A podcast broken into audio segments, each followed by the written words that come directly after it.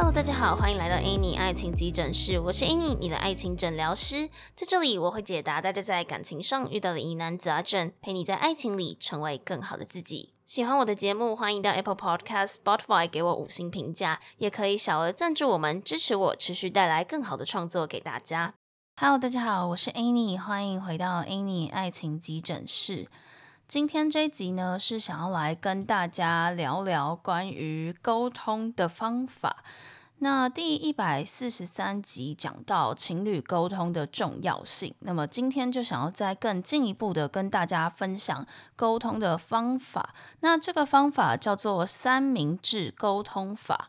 会想要讲这个主题，是因为有一次有一个听众他在群组问完问题，然后得到了我的回应之后呢，他就来私讯我跟我说，其实他要问问题之前，可能都会有一点紧张，因为他知道自己可能有一些地方他觉得做错事情了，不过他还是想要。改善，想要得到大家的建议。那他发现呢，在我回复他的时候，我第一句会先问他说：“他还好吗？他现在状况还好吗？”然后让他觉得很温暖这样子。那很感谢这个听众给我的肯定。那么在收到这个回应之后，在收到这个私讯之后，我也发现说，我在工作啊、亲情啊、感情，甚至是在回复社群的讯息的时候，好像都会有一个格式。那这个格式大概就是在开头的时候，会先站在对方的角度，正向的去讨论现在这个情况。那接着再进行比较深度的讨论，给予建议啊，或是提出想法之类的。那么最后再做一个正面的收尾。一开始我以为只是我不管在任何场合的沟通，刚好都会有这样子个人的习惯。那后来跟听众讨论过后，才知道原来这有一个词叫做三明治沟通法。那刚好这样子也可以整理出一个比较具体的主题来分享给大家，这样。那首先就先来简介一下三明治沟通法。顾名思义，它就是有一个层层堆叠、夹起来的这种感觉。那简单来说，就是假设你有一个想要讨论、想要沟通的议题，你可以用正面的开场，还有正面的结尾来夹住这个中间你想要讨论的这件事情。那总共就是三层嘛，三明治，我们就来。简单介绍一下这三层所代表的意思。刚刚有讲说是正面开场和正面结尾去夹住中间想要讨论的事情吗？那所以就是一个呃正面开场，然后想讨论的是正面结尾这样。那第一层第一层正面的开场，我觉得它就是一种你先肯定，先表达你。你对对方的肯定还有欣赏，那我觉得这是一件需要练习的事情，因为呃，你今天就是想要讨论一件事，那个时候你可能对于这件事是生气的或者伤心的，可是你在第一步要先肯定对方这件事情，你可能会有点难做到，可是它的重要性是说，你让对方就是先。感受到说你是肯定他，你是相信他，你愿意倾听他的想法。不然，如果你一开始就是比较负面的论述，你可能就会启动对方的防卫机制，让他不想要听后续你讲的那些话。所以，我觉得就是开头是一个正向的开头，还蛮重要的。那会展现出一种你是用正向的眼光在看待这件事情，然后愿意用正向的态度去跟他讨论。因为我们在沟通事情的时候，会习惯去放大一些。呃，做不好的地方，然后对于诶，你你做得好这件事，会觉得是理所当然的。可是这样子，可能对于接下来的沟通，对方会不太想要接收你后续讲的话，因为他会觉得，那你一开始就先认定我是做错，那我后面干嘛要听你讲？这样，所以这一开头才会建议是用比较正向的方式去讲。那在这个时候呢，你的语气要是就是。具体的，你的肯定肯定句要是具体的，比如说你可以讲说，哦，我觉得，嗯，我相信你会做出这件，你会做这件事情是希望我们怎样怎样，就是你的肯定是要举出一些。具体比较具体一点的事迹，才会比较真诚的感觉，才不会好像是哦，你虚无缥缈的找一件事情来赞美这样子。所以呃，你肯定的这件事情是呃要跟今天讨论的要讨论的正事是相关的，然后要是一个具体的事项事项。那这件事情我觉得是需要去练习的，因为就像我前面讲的，你可能会因为现在的情绪，就是比较要讨论这件事情，可能是他让你生气或者是难过的。可是，呃，你在这个开场需要表达出你对对方的肯定以及信任，比较能够开开始去就接续着后面要讲的事。那第二层呢，就是要提出你的想法和建议嘛。那在这个步骤，我觉得它比较重要，就是说这件事情你不要太过于针对个人，或是太把情绪撒出来。我们就是针对这个事件讨论就好。那在这里的语气要是比较温和、坚定的，然后尽量不要用指责的口气去讲，因为如果当你今天是用觉得你都做不好，或者是觉得这样不对等等之类的。就比较容易会引起对方的防卫心理。其实这个概念跟第一层的概念有一点像，就是我们我们需要先。抛出一个肯定会让对方比较愿意听。那在这里也是一样，你提出的建议并不能是呃针对他这个人的那种感觉，或是单纯的讲说哦，就是我不开心，所以你要改这样，这就是太过个人，会让对方觉得说啊，那这是你的问题啊，为什么不是你改？那这样子就会这个沟通就会很无效。所以我们要让这个沟通有效的方式，就是诶，我们就。就事论事，然后讨论这个事件，来看看说怎么样是我们双方都比较 OK 的方法。然后在这里，我觉得也可以多带一些问句，就是可以问他说：“诶，那你觉得怎么样会比较好？”就是多一点双向的讨论，不要让他觉得说好像都是你单方面的再去。呃，下指导期说一定要怎么做，所以第二层就是你的这个建议呢，要是比较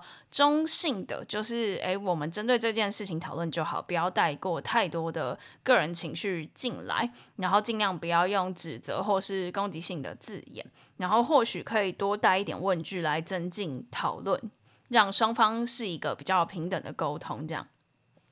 好，然后第三层就是收尾的地方，也尽量是用一个正向的结尾。那在这个正向结尾，我觉得跟开头比较不一样的是，你要去表达你的支持、你的鼓励、你的信任，还有关爱。那这个感觉就有点像是说，你们在第二层讨论出，哎，应该要怎么做之后，第三层你要让他知道说，你相信。嗯、他是我们是可以一起进步的，我们是可以一起改善的。那我们是会越来越好的，给予那个支持的鼓励，让他知道说，哦，我们并不是讨论完就没有了。如果我们讨论完是可以真正去落实我们刚刚提到的那些建议，那相信我们都是可以越来越好的这样子。那这大概就是三明治沟通法它的整体架构。那我们讲完架构，就要来讲应用的方式。那当然，像第一百四十三集讲到的，就有效的沟通，我们可以要要进行一个有效的沟通，我们可以先思考一下，你自己内心到底想要透过这个沟通来达到怎么样的效果？你心里到底希望讨论什么事情？因为你先稍微理清一下，当然你不会马上就得到解决方法，你可能解决方法还是要跟对方去讨论。但是在开始沟通之前，你也可以先想一下说。你今天的沟通到底是想要解决什么？想要达到什么样子的目的？因为如果你就是一个完全发散的，只是单纯去呃喷出一些生气的话，或者是你只是去喷一些情绪出来的话，那可能没有办法有效的解决那个问题。那因为其实，在你的这个情绪背后，你的内心是有一个渴望的嘛？你会生气，你会难过，你会伤心，通常是因为你们的。相处方式或者什么的不符合你的期待，其实你内心是有个渴望的，对不对？所以如果你不去厘清这个情绪背后你到底想要什么，你没有好好的说出来，你只是单纯的表达情绪上的不满，那其实真正背后的那个问题可能不会被解决。那这样有讲就跟没有讲一样，反而可能大家都被这个情绪的气化而互相就是受到伤害，反而对于。这个整体的讨论来说是不太健康的。那就举个例子来讲好了，比如说今天你希望说对方如果没有要跟你吃晚餐，要先跟你讲，让你比较好规划下班过后的时间。可是你跟他沟通的方法，你却是跟他说：“哦，我真的很不希望你每次都不跟我说你没有要跟我吃饭，让我都等你等到晚上七八点才知道我要自己吃，时间都被你绑住。”但是你下班的时间就是你的啦，我也没有要干涉的意思。我只是想跟你说我很不开心。好，那在这个例子里面，你就可以看到说，他大部分是在单方面倾诉，就是呃，对方没有提前跟他讲说没有要跟他吃饭所带来的困扰，并没有提到解决方法。然后也没有去提到到底应该要怎么样改进，因为你就直接说哦，你你下班时间就你的啦，我也没有干涉。可是其实你在这句气话的背后，你是希望可以改善的吗？可是你这样子讲，对方就会觉得哦，好啊，那你说你没有要管，那我也不用改啊。所以这样子这个沟通就会有一点无效。而且其实，在你第一句，如果你直接讲说哦，你都你都不跟我讲，造成我很大的困扰。可是对方如果他其实是有一些隐藏的困扰在的，比如说可能他主管很喜欢临时叫他加班，或者是他们的部门就是有一些不得不一起吃饭的原因，有时候就会有这种事情嘛。所以如果一开始你就是先站在表达你的不满，并没有站在他的角度去替他思考的话，他可能就会觉得哦，你接下来就是要发飙了，那你也不会听我发生了什么事情的意思。那这样子其实就是一个不太。健康的状态，因为既没有，就是对方也不想听，也没有听进去，然后再来就是你又说，哦，你下班后的时间就你的啦，我没有要干涉，那这样子好啊，那对方就说啊，那你没有要干涉，那就这件事情其实根本就没有后续，那可能可以按照三明治沟通法修正的结果，可能是像这样，比如说你可以跟他说。我知道有的时候可能临时会加班到比较晚，或是偶尔要和同事一起吃晚餐。那如果是有办法提前让我知道的话，希望可以尽早告诉我，这样子我会比较好安排时间。那如果有要一起吃，我也可以先帮忙去找要吃饭的地方。那当然我知道可能还是会有一些很临时没有办法讲的时候，那就没关系，能够先讲的时候尽量先讲就好。很感谢你会就是先跟我说，让我可以安排我自己的事情。那如果我临时有什么行程，也会尽快告诉你，像这样之类的。那你就是有先站在他的立场跟他说，哦，我知道有时候临时会有一些状况。那如果嗯有一些就是在平常的时候，如果有办法先告诉我，希望他可以先告诉我。然后最后你也会鼓励他说，很谢谢他。呃，先告诉你会为你着想，然后如果你自己有什么事，你也会尽快告诉他，就让他感受到那是一种双向的感觉，然后借由这样子的调整，你们彼此的感情也都会越来越好。这样子，好，那呃，我觉得从刚刚的这个例子，我们应该就可以看到说，你有没有用三明治沟通法所造成的那种感受上的差异？因为如果说你有先同理他。那你就比较不会让对方想要反驳，或者是甚至是他可能就直接不听你说。如果你有先同理他，可能就比较不会有这样子的情况发生。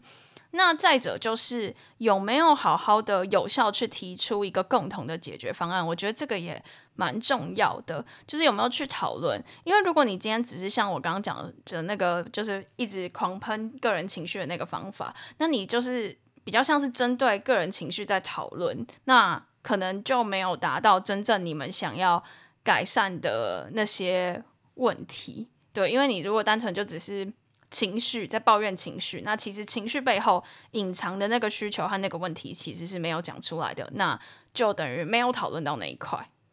好，那其实，在三明治沟通法嘛，我们刚刚第一步是先一个就是正面的开头，然后中间是讲要讨论的事嘛。其实我觉得，嗯，我在讲，在就是比如说我平常日常在落实三明治沟通法的时候，我可能是打字或者是讲话。我觉得其实第一步到第二步之间那个转折会有一点点难，就是你会不知道说我要用什么连接词，或者是我要用什么样子的那个气氛的转换，让第一步这个正向的正向的开场接连到这个第二步稍微比较偏严肃一点点的这一块。那其实我在网络上看大家讨论三明治沟通法的时候，就有看到一个说法，我觉得蛮有趣的。他就是说，在这个转折的过程当中，可能可以尽量避免使用像是“不过”或是“但是”之类的这种连接词，因为会让人家觉得有一种就是，哎，你前面跟我好声好气的开场完，但是你马上又来。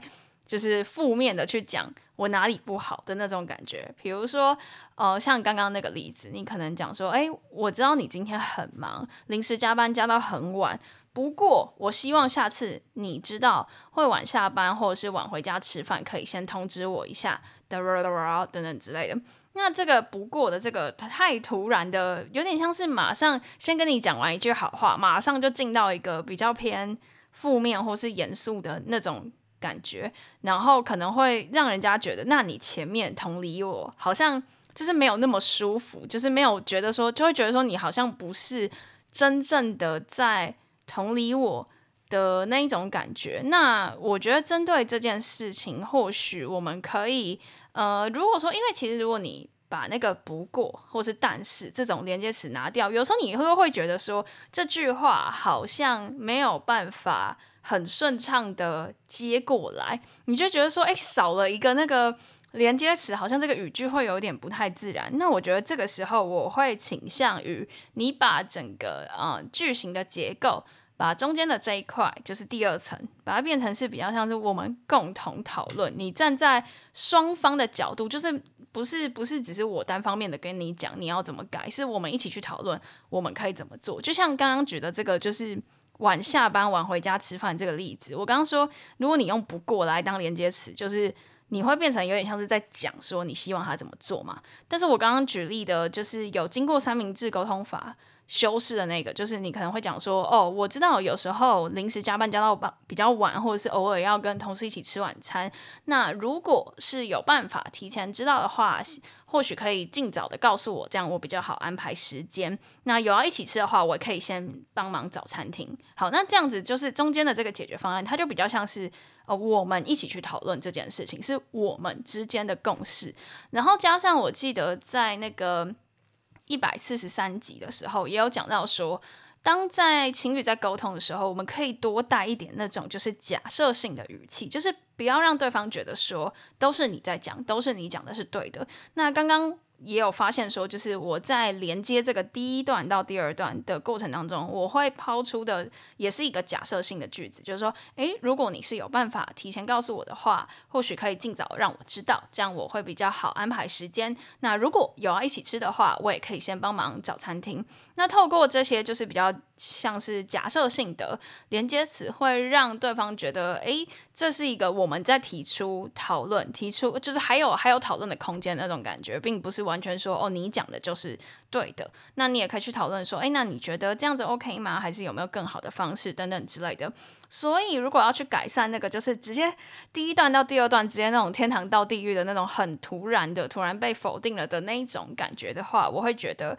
在第二段的开始，我们可以是用一个。可能有一点假设性的连接词，或者是说，我们可以是一个讨论双方都一起去调整的方案，然后让对方觉得他也有可以表达的空间。我觉得这样子可能就会比较避免到，就是好像马上。转换画风变成负面的情绪，而且就是这样子一来，还提供了一个共同改善的方向，让整个对话是保持在一个就是诶有建设性，然后也有就是我们彼此互相支持的那种双向的感觉。那这样子的语言其实是运用了。就是诶，我们彼此鼓励，彼此合作，一起改进，而不是说你去批评或是指责，甚至是命令，觉得对方一定要怎么样。我觉得这样子的修饰可能会让你们的对话比较变成说，就是变成是一个共同努力的机会，然后会促使你们有比较正向的互动啊，然后关系也会变得比较亲密的感觉。而且这样子一来，就是会建立一个比较开放，然后互相信任的那种沟通环境。好，那接下来下一个部分就想要来讲说，呃，那日常当中我们可以怎么样落实三明治沟通法？因为其实刚开头就有讲到嘛，其实会有事情想要沟通，可能通常是我们内心有一些不好的感受才会想沟通。那你要有办法把那些。伤心啊，愤怒啊，转化成这样子，呃，平和温和的讲话方式，其实我相信是有一些难度的，但是其实我认为是可以练习的。那这个练习，我觉得其实也扣合到一百四十六集啦。一百四十六集是在讲说，你如果在一段关系当中比较容易焦虑，可以让怎么样让自己比较。就是慢慢练习平和下来这样子。那我觉得就是发生冲突的当下，你尽量避免在第一时间就狂喷气话。你可以，因为因为如果你是想要去改善这件事情的，就像我刚刚前面讲的，你可以先缓下来，去倾听你自己内心到底你想要讨论的事情是什么。因为如果在情绪情绪背后，其实都会隐藏着一个你的需求嘛。那你先倾听自己，让自己知道说，诶，你到底透过这一次的讨论，你是想要改善什么？那也可以搭配，就是第一百四十六集里面讲到的一些做法，像是先写下来啊，或是你打在你自己一个人的群组，甚至是你练习讲一遍。那你写下来的过程当中，其实就是也是在练习，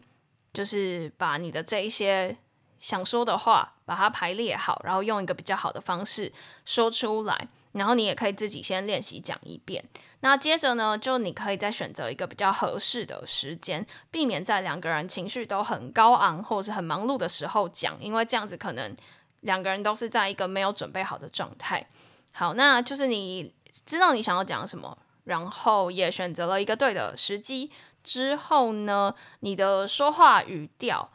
也可以，就是尽量的平和一些。那整个时间点，还有你讲话的方式，都是在一个比较平静、温和的状态。因为这样子一来，才能让你精心准备好的三明治被温柔而明确的吃下去。因为如果说哦，你你没有你没有准备好这个这一份三明治，要么就是他不愿意吃嘛，或者是他吃了没有吃进去，因为他可能觉得，哎，你你是在指责他什么的。那然后再者就是，诶，你希望他是用什么样的方式吃下去嘛？一来就是他有没有吃进去，有没有明确的吃进去；二来就是他愿不愿意吃，他吃下去的那个心情是不是温柔温和的，这都是很重要的。所以就是你，呃，讲话的语句的结构，以及你的语调，还有这个时机，其实都是蛮重要的。那我相信。这些技巧其实是可以透过练习来慢慢改善的，像是在一百四十六集里面带到的，你怎么样先让你自己的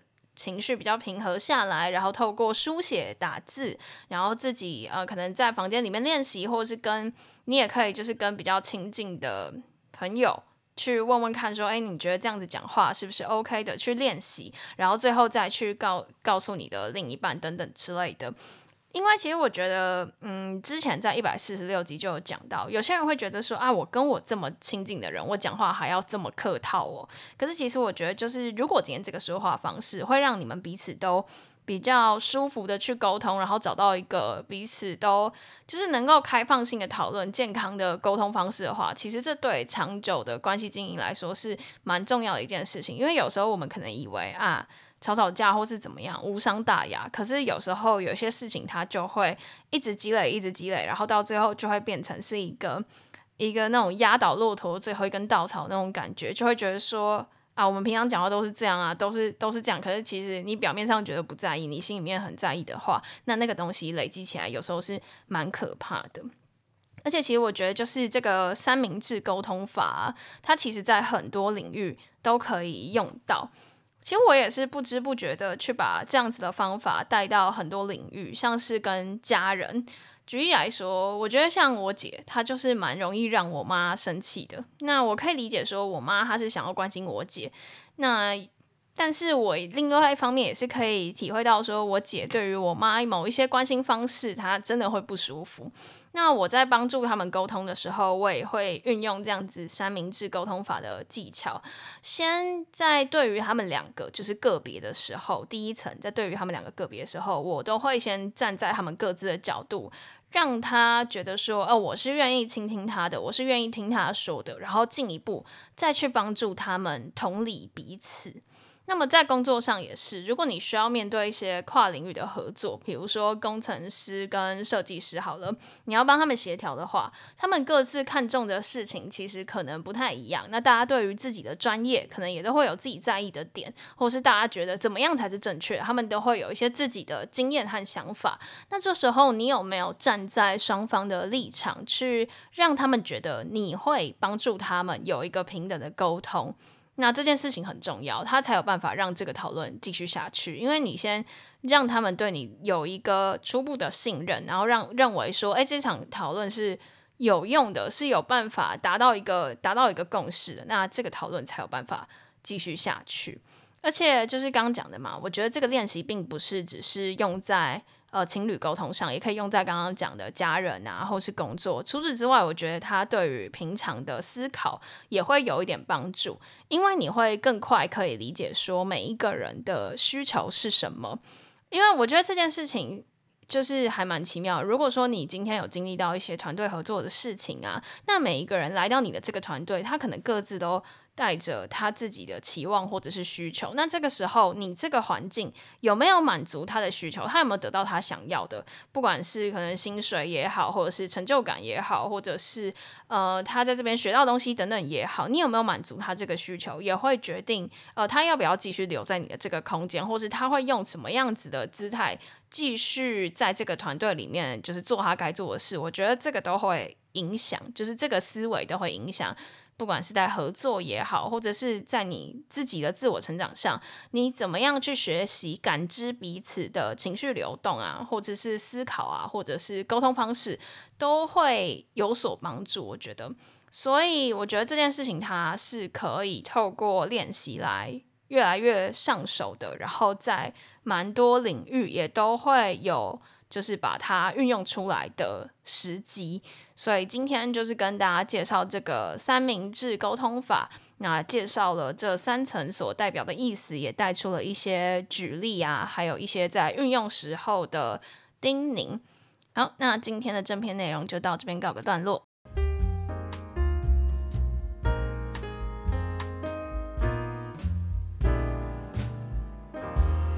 好，那今天后半段的时间要来读一个 Apple Podcast 上面的留言。他写说，诶，他给我了五星的评论，写说很赞的内容，可以帮助自己反思。好，谢谢你留给我的留言。那其实我觉得就是在录制的过程，甚至是我事后在剪接，或者是有时候我呃洗澡的时候会去回听某几集。其实我觉得这些事情。我现在记录就是录音下来，就有点像是给自己一个成长阶段的记录嘛。以后我回来回听，有时候也会被自己过去讲的某一些内容，觉得就是，诶，有一些是觉得，诶，好像真的帮助到了现在的自己，就是过去的内容帮助到现在自己。有的时候是会发现自己就是成长的变化，因为其实节目也快要三年了嘛，四月底的时候就三年了。那其实三年说长不长，说短不短，人在一个一个短短时间，可能就会有蛮多的变化。那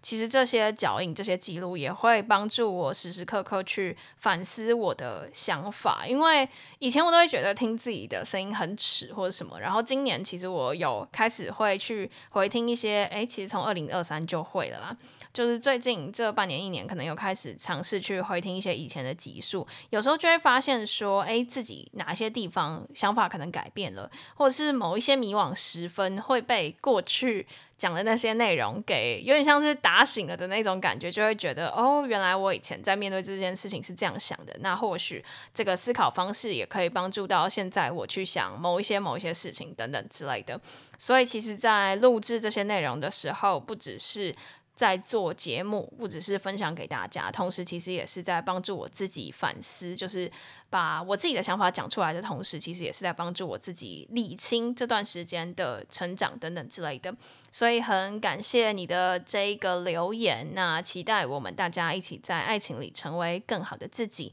那如果呢，想要留言给我，就是也可以透过 Apple Podcast 的五星评价，或者是 Spotify，好像每一集也都会有留言区。那很感谢大家给我的留言和支持。那我们今天的这一集就到这边告一个段落，谢谢大家，拜拜。那今天的分享就到此结束啦。喜欢的话，别忘了动动小手到 Apple Podcast、Spotify 给我们五星评价留言，也可以小额资助我们继续创作。感谢大家的支持，那我们就下集见啦，拜拜。